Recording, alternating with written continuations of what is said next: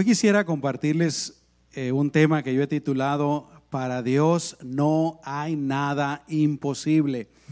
Y obviamente lo he tomado de la palabra del Señor.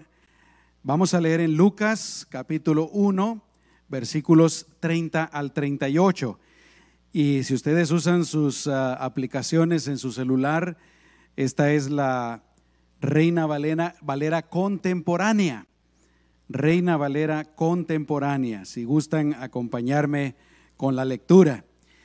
Y en este pasaje, lo leímos el domingo pasado también, es un pequeño relato, parte del relato del nacimiento de nuestro Señor Jesucristo. Repito, Lucas capítulo 1, versículos 30 al 38. Dice la palabra del Señor. El ángel le dijo, María, no temas, Dios te ha concedido su gracia. Vas a quedar encinta y darás a luz un hijo y le pondrás por nombre Jesús. Este será un gran hombre y lo llamarán Hijo del Altísimo. Dios, el Señor, le dará el trono de David su padre y reinará sobre la casa de Jacob para siempre y su reino no tendrá fin. Pero María le dijo al ángel, ¿y esto cómo va a suceder? ¿Esto cómo va a suceder? Recuerden que María es una adolescente, virgen, no está casada, está comprometida para casarse con José. Y María mismo, eh, María ella misma, lo vamos a leer, le dice al ángel, nunca yo he estado con un hombre. ¿Cómo va a suceder? Es algo imposible de que ocurra. Es imposible. Tal vez en nuestras vidas hay cosas que también parecen imposibles. Y sigue diciendo la palabra del Señor. Dice María, ¿verdad? Nunca he estado con un hombre. El ángel le respondió, el Espíritu Santo. Aquí está como que le dijera el ángel a María, ¿verdad? Bueno, tú preguntas cómo va a suceder, déjame explicarte. El Espíritu Santo vendrá sobre ti y el poder del Altísimo te cubrirá con su sombra. Por eso el santo ser que nacerá será llamado Hijo de Dios. Aleluya. También le agrega le agrega la historia, ¿verdad? También tu parienta, Elizabeth, la que llamaban estéril, la que no podía tener hijos, la que se sentía pues de menos. Dice, ella también ha concebido un hijo en su vejez y ya está en su sexto mes de embarazo. Vamos a leer todos el versículo 37. Dice, para Dios no hay nada imposible. Una vez más, todos juntos, para Dios no hay nada imposible. Aleluya. María dijo entonces, yo soy la sierva del Señor, cúmplase en mí lo que tú has dicho. Y el ángel se fue de su presencia. Vamos a orar. Señor, te damos gracias por tu palabra, pero más que nada te damos gracias por ti. Gracias Señor por habernos amado tanto que veniste a rescatarnos. Nosotros estábamos perdidos, Señor, en pecado, en condenación, pero tú nos amaste y viniste a tomar nuestro lugar. Veniste a hacer lo que era necesario para darnos vida nueva. Gracias Señor, en el nombre de Jesús. Amén y amén. Aleluya. Este viernes pasado eh, nos reunimos con los adolescentes para tener eh, una fiestecita de Navidad. Dicho sea de paso, fue nuestra última reunión del año, porque pues más adelante viene ya la Navidad, viene, tenemos un viernes una reunión de varones, Así es que vamos a posponer las reuniones de los adolescentes hasta el año que viene. Pero pudimos reunirnos el viernes pasado, hicimos varias cositas, vino, vino un buen grupo Dicho sea de paso, el año que viene, si tú tienes adolescentes eh, entre 13 y 17 años, yo te invito para que los traigas los viernes. Hablamos acerca de temas que son relevantes para sus vidas, eh, temas que tienen que ver con sus vidas. Ah, así es que eh, hablamos de, por ejemplo, no, está ahí. Gracias.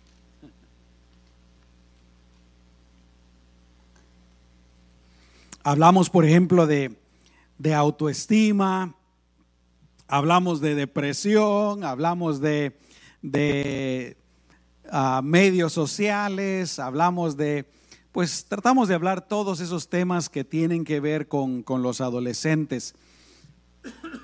Y obviamente mi propósito es también tratar de, por lo menos de que escuchen, ¿verdad? Y que estén preparados para cuando ciertas cosas vengan a sus vidas hablamos del noviazgo, hablamos de relaciones, hablamos, aunque no lo crean, hablamos del matrimonio, todo de una manera apropiada, ¿verdad? Y al nivel de ellos. A veces eh, tenemos un tiempo de preguntas y de respuestas ah, y pasamos un buen tiempo.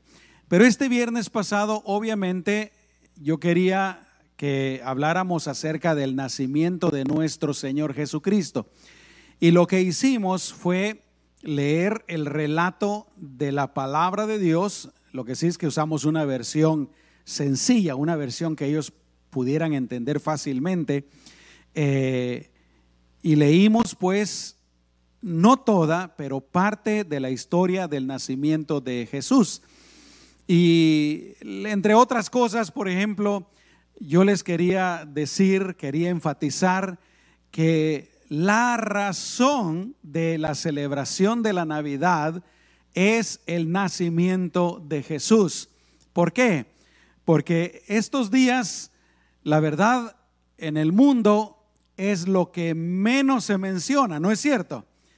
Para una persona que no es cristiana, para una persona que, que no va a ninguna iglesia, no va a la iglesia católica tampoco. Eh, ¿Qué es lo que ellos escuchan de la Navidad? Bueno, eh, se ven las decoraciones, tal vez escucha un poco de música, a lo mejor, eh, y principalmente, ¿verdad? regalos, regalos. Para muchos esa es la Navidad. Y también, pues, celebraciones, fiestas, etcétera. Pero Jesús a veces las personas, repito, que no asisten a ninguna iglesia cristiana, ni se menciona. Y ahora está peor la cosa, ¿verdad? Desde hace años se está tratando de cambiar el nombre en inglés principalmente. Gracias a Dios que los hispanos no somos eh, tan exagerados en ese sentido y espero que, que no copiemos lo malo, ¿no? Pero en inglés eh, ya no se usa Christmas, porque obviamente la palabra Christmas tiene ahí Christ, ah, sino que holidays, happy holidays. Y total pues de que yo quería enfatizarles a ellos, recordarles, yo creo que ellos ya lo saben porque pues son sus hijos, son sus nietos, yo quería recordarles a ellos que la razón de la Navidad es el nacimiento de nuestro Señor Jesucristo. Pero también quería decirles que Jesús no solamente vino a nacer, sino que el propósito de la venida de Cristo era a los 33 años. Y un jovencito me dijo, eh, Jesús tenía 33 años cuando murió. Sí le digo. Y dice, no, yo no lo sabía. Ah, pero pues al final de su vida en esta tierra, el propósito de Jesús era lo que celebramos hace un ratito su muerte y su resurrección. Sin la muerte y la resurrección de Jesús, el nacimiento no tiene ningún valor.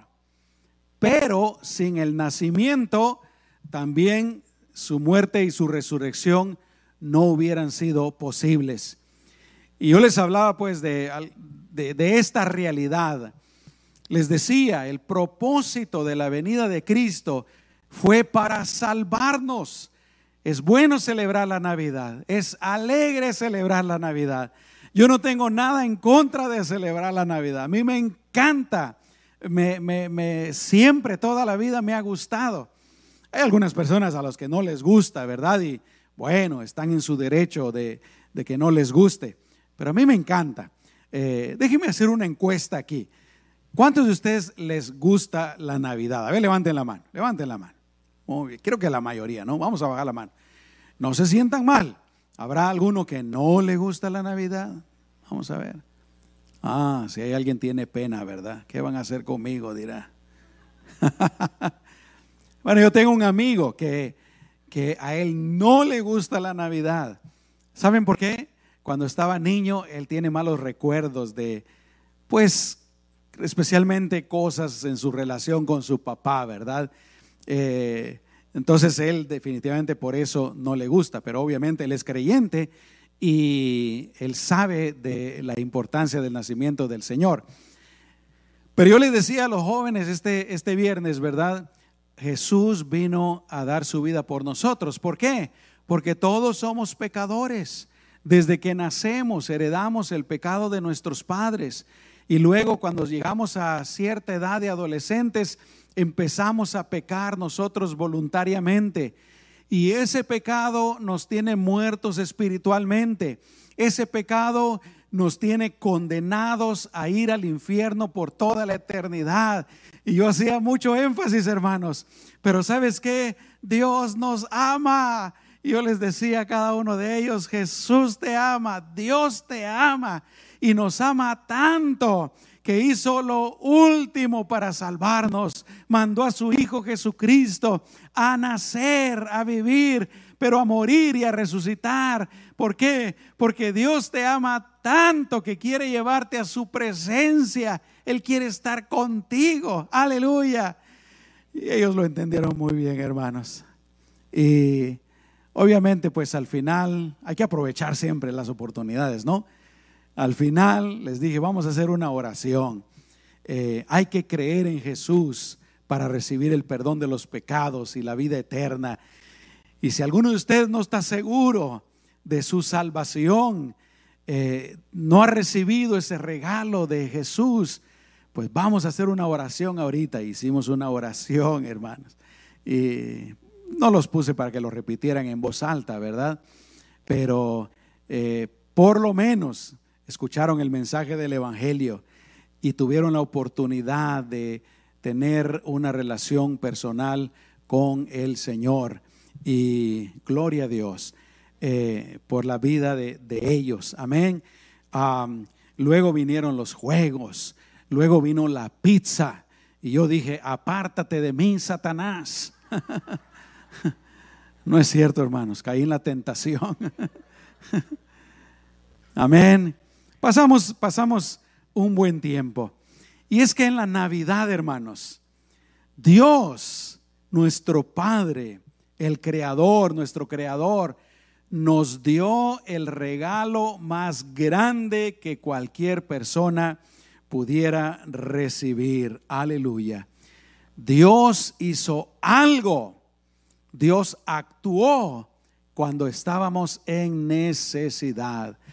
Déjame recordarte que la necesidad más grande del mundo, la necesidad más grande del ser humano es la necesidad de la salvación. Esto lo he dicho muchas veces. En el mundo hay muchos problemas. Está el problema de las guerras, ¿no? Qué terrible. El hombre, eh, hermanos, el pecado que hay en el ser humano nos hace malos. Pero miren cómo está el mundo, los gobiernos. Eh, ejércitos y peleándose unos con otros. Jesús mismo profetizó, ¿verdad? Que al final de los tiempos esta sería una de las señales, eh, reinos contra reinos, peleando todo el, todo el tiempo. Siempre hay guerras, una avaricia tremenda eh, en los gobernantes, en los gobiernos, en las gentes. Pero está también el problema de las enfermedades, tantas enfermedades que hay. El otro día estaba escuchando, por ejemplo, del SIDA.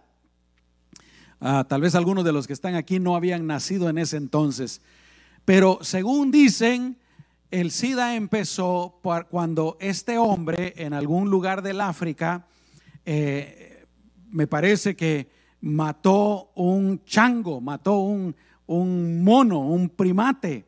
Y al parecer la sangre de esta persona se mezcló con la sangre del primate y de alguna manera esa bacteria, ese virus, yo no sé, no soy médico, de alguna manera se metió en el cuerpo de este hombre y empezó a, transmitir, a infectarlo a él y a transmitirse de persona a persona. Yo me recuerdo, eh, y algunos tal vez de ustedes se recuerdan cuando em, surgió la noticia del SIDA, ¿no? Eh, pensábamos que todo el mundo se iba a morir. Así fue como dicen que empezó el SIDA. 40 millones de personas han muerto a causa del SIDA. 40 millones más de personas están enfermos del SIDA. Qué terrible, ¿no? Eh, está la necesidad pues de las enfermedades. Fíjense esta, esta cosa del, del, coronavirus, hermano. La vida ya no es igual, ¿no? Eh, hablábamos, mi esposa me contaba que hablaba con otros pastores de otra iglesia y, la, la, pastora le dijo estas palabras, las cosas ya no son iguales después de la pandemia. Eh, les afectó bastante en la iglesia. A nosotros nos afectó aquí también, hermanos, eh, personas que, que, ya no vienen. Gracias a Dios algunos están yendo a otras iglesias, ¿verdad? Pero ha afectado mucho. Ahora, temor, hermanos, miedo, ¿no es cierto? Hay un estado, anoche estaba leyendo las noticias, en un estado donde quieren implantar permanentemente el uso de la mascarilla. Eh, hay algunos estados donde todavía todavía está verdad, pero donde hay lógica.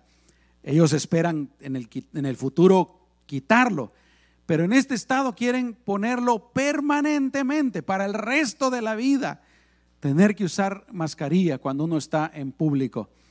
Pero ¿saben qué dice la Biblia también? Que en los últimos tiempos también habrían pestes, enfermedades. El mundo está lleno de necesidades, hermanos. Pero repito, la necesidad más grande es la necesidad de la salvación. Porque de qué le sirve a uno estar saludable? ¿De qué le sirve a uno tener dinero? ¿De qué le sirve a uno eh, eh, no tener necesidades materiales? ¿De qué le sirve a uno estar feliz durante toda la vida en este mundo si se va a morir y se va a ir al infierno por toda la eternidad? ¿Verdad? Para eso Dios mandó a su Hijo Jesucristo, para dar su vida por nosotros. Gloria a Dios. Y si tú ya creíste en Jesucristo, si tú ya recibiste a Jesucristo, qué bueno.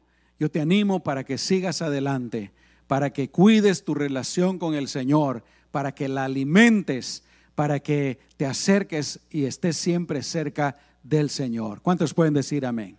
Aleluya. Pero lo cierto, hermanos, es que además de la salvación, definitivamente tenemos otras necesidades. Tenemos otras necesidades y algunas muy grandes necesidades. Pero ¿sabes qué?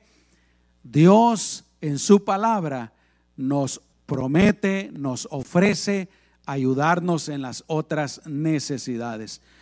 Como un hombre en la ciudad de Capernaum, dice la Biblia, que Jesús estaba empezando su ministerio y él llega a esta eh, sinagoga y Jesús está predicando y les lee aquel pasaje, ¿verdad? Donde el, profeta Isaías habla acerca de él, cuando de repente dice la Biblia que hay un hombre poseído por un demonio.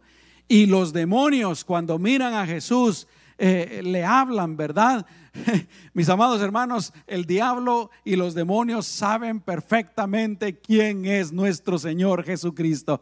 Le dicen, nosotros sabemos quién eres tú, el Hijo del Dios Altísimo. ¿Qué quieres con nosotros? ¿Qué tienes con nosotros? ¿Vienes a destruirnos? Y Jesús le dice, salgan fuera, aleluya. Y los demonios salen en aquel momento dice que sin hacerle daño al hombre. Imagínense ustedes la necesidad de este hombre, hermanos. que el hombre, ahí está el cuerpo, pero el hombre, hermanos, quién sabe dónde está. Los demonios eran los que tenían posesión de aquel cuerpo.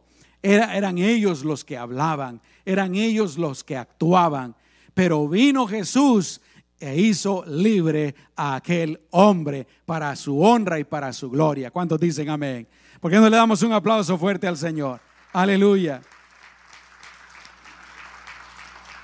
De la misma manera, hermanos, nosotros también podemos tener necesidades, ¿no es cierto?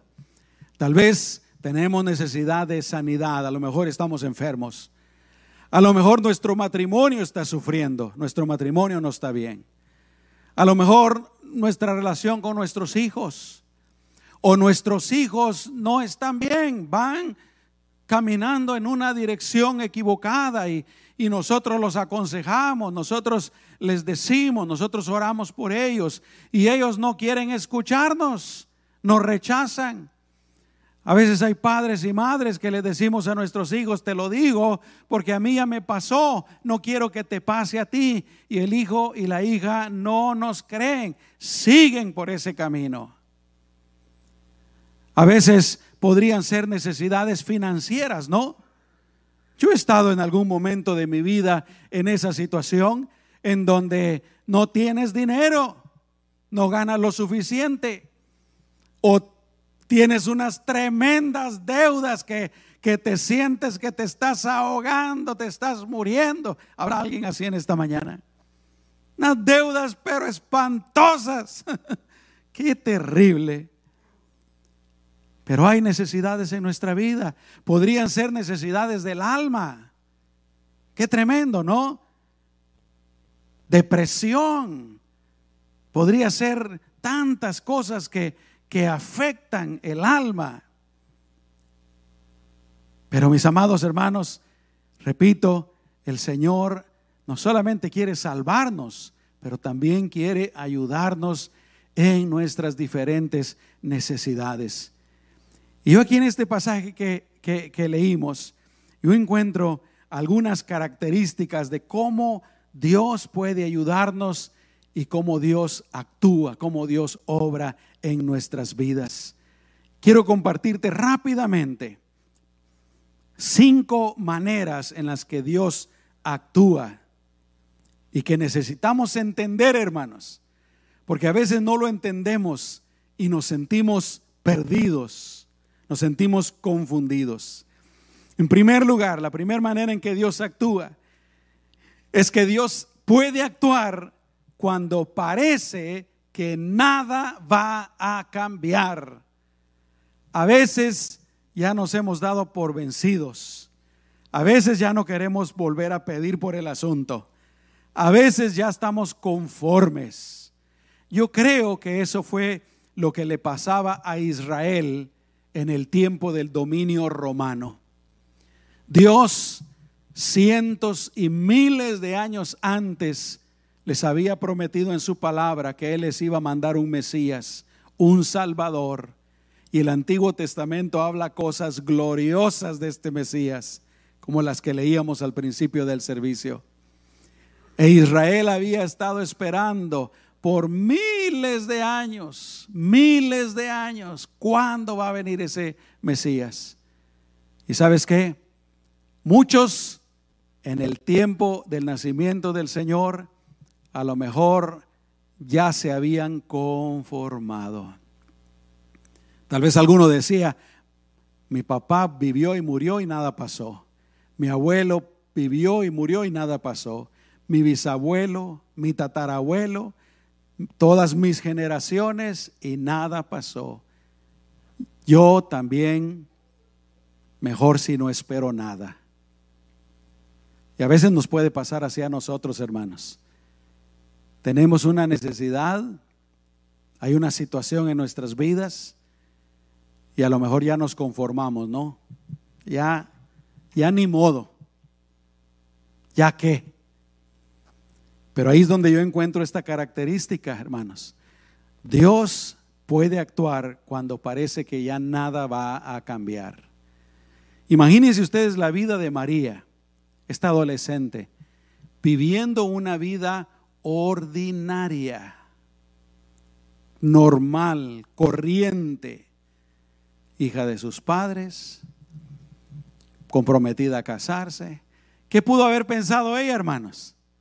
Bueno, un día me voy a casar, nos vamos a ir a una casa, vamos a tener hijos, vamos a crear a los hijos, vamos a vivir pobres toda la vida, vamos a vivir bajo el dominio de Roma toda la vida, nos vamos a morir y se acabó todo. Una vida ordinaria. Pero cuando ella menos se lo esperaba, hermanos, le aparece el ángel, ¿no es cierto? ¿Alguno de ustedes alguna vez le ha sucedido algo así? Que hay una tremenda necesidad y no saben qué hacer, no saben de dónde va a venir la salida, no, no, no, no tiene la menor idea cómo resolver el asunto y ahí están cuando de repente algo sucede. ¿No es cierto? Dios puede obrar así, hermanos. Cuando parece que ya nada va a cambiar, Dios puede obrar. Yo te animo para que no pierdas la fe en el Señor, para que no pierdas la confianza, no pierdas la esperanza. Aleluya. En segundo lugar, Dios puede actuar cuando aparentemente no hay esperanza. Cuando no hay esperanza. Una de las cosas más grandiosas del nacimiento de Jesús es que el mundo está perdido en pecado. El mundo va directamente al infierno. No hay manera de cambiar la trayectoria. No hay salvación no hay transformación, no hay cambio, cuando de repente Dios hace algo. Dios manda a su Hijo Jesucristo a nacer. Hermano, hermana, Dios puede actuar cuando aparentemente no hay esperanza. Yo te lo digo con todo mi corazón. Si hay alguna necesidad en tu vida y tú vas en tu vida como que nada va a cambiar, o a lo mejor has llegado a ese punto en que parece que se perdió la esperanza. No va a suceder, no va a haber un cambio. Déjame decirte, Dios puede actuar cuando no hay esperanza. ¿Sabes por qué? Por lo que leíamos. Para Dios no hay nada que sea imposible.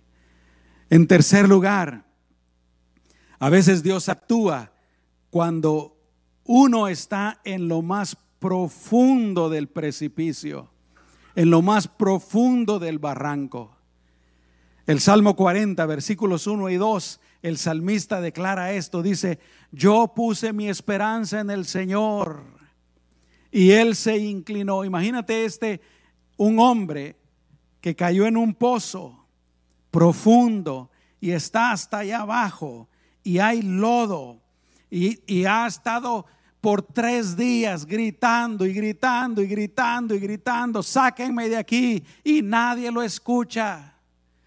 Cuando de repente mejor se pone a hacer una oración, Dios mío, ayúdame, ayúdame, ayúdame. ¿Quién me va a sacar de aquí? A veces nos sentimos así cuando estamos en problemas, cuando estamos en tribulaciones o a veces por nuestra propia vida, ¿no? Nos sentimos así, estamos eh, perdidos, no hay cambio.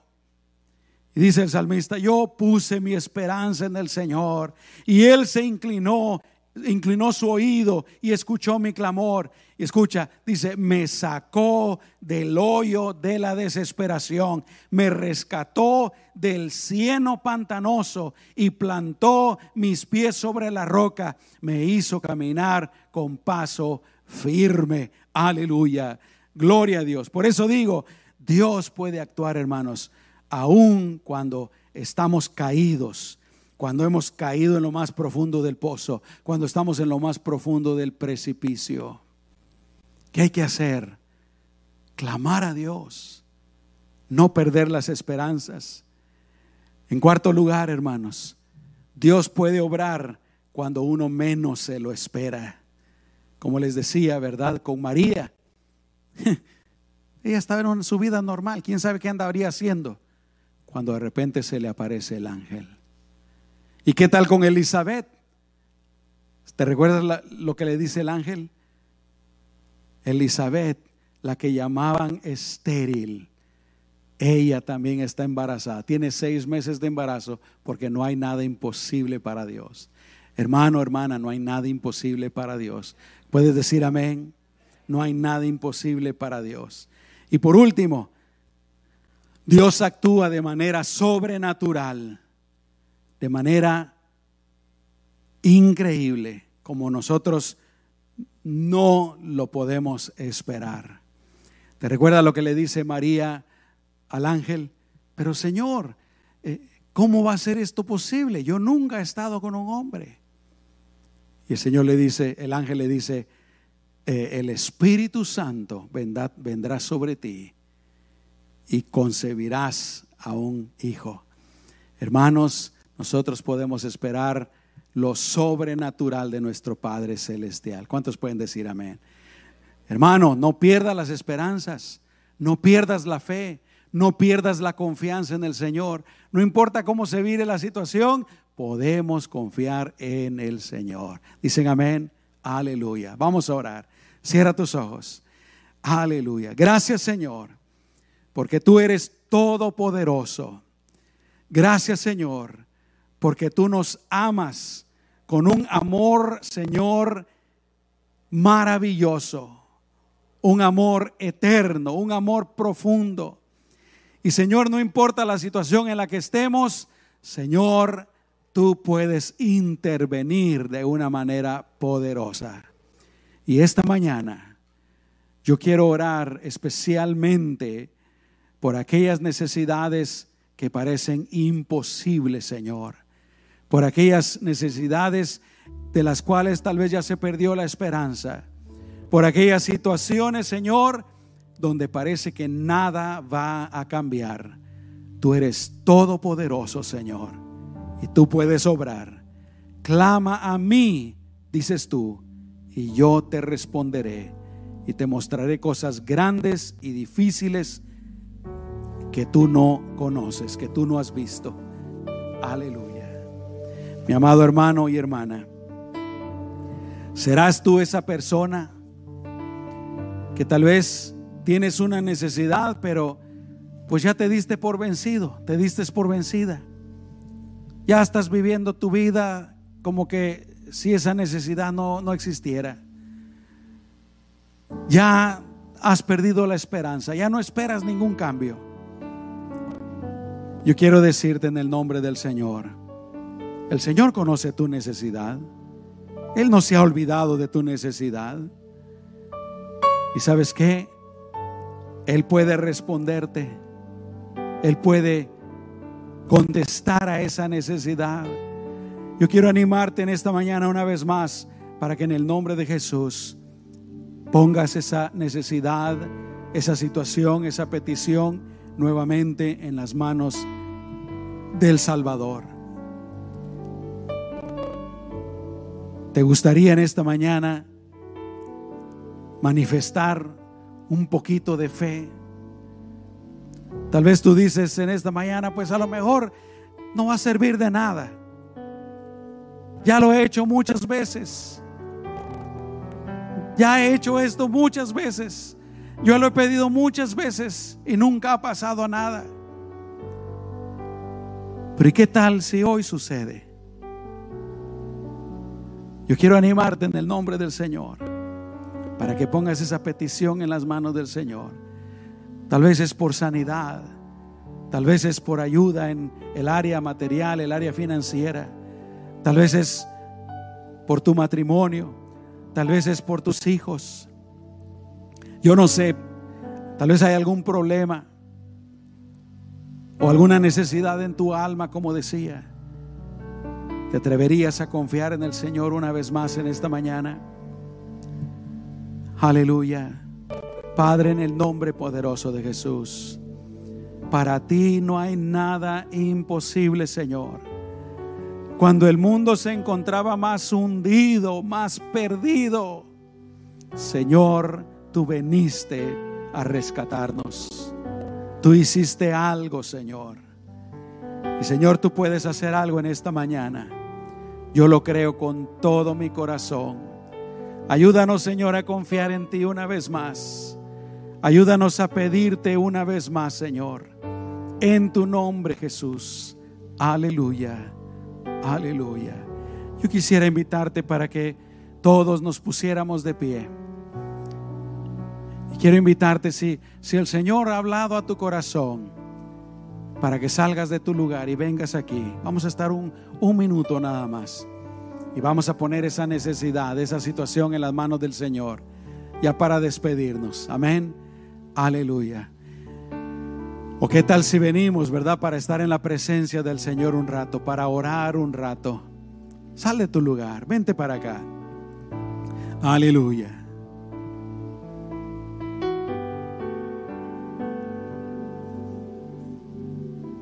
Gloria a Dios.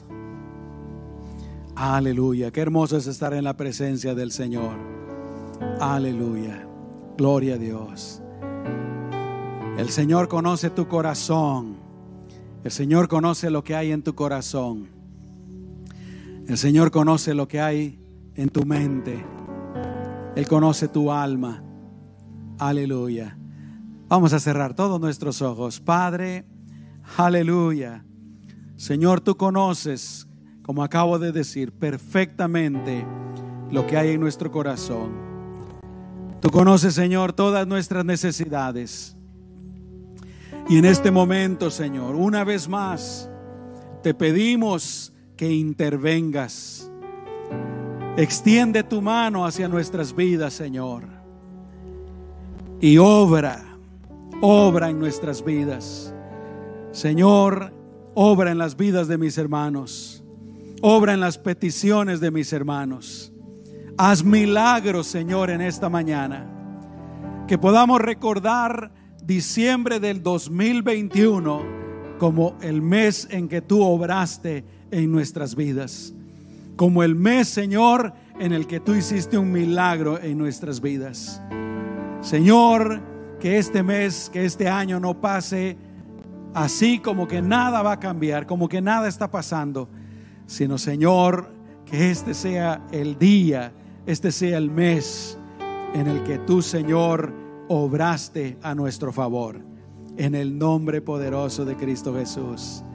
Espíritu Santo, muévete, muévete en las vidas de mis hermanos y obra. Gracias, Señor. Desde ya vamos a darte gracias, vamos a creer en ti, vamos a confiar en ti, Señor que tú has obrado en nuestras vidas. Gracias Jesús. Aleluya. Amén y amén. Aleluya.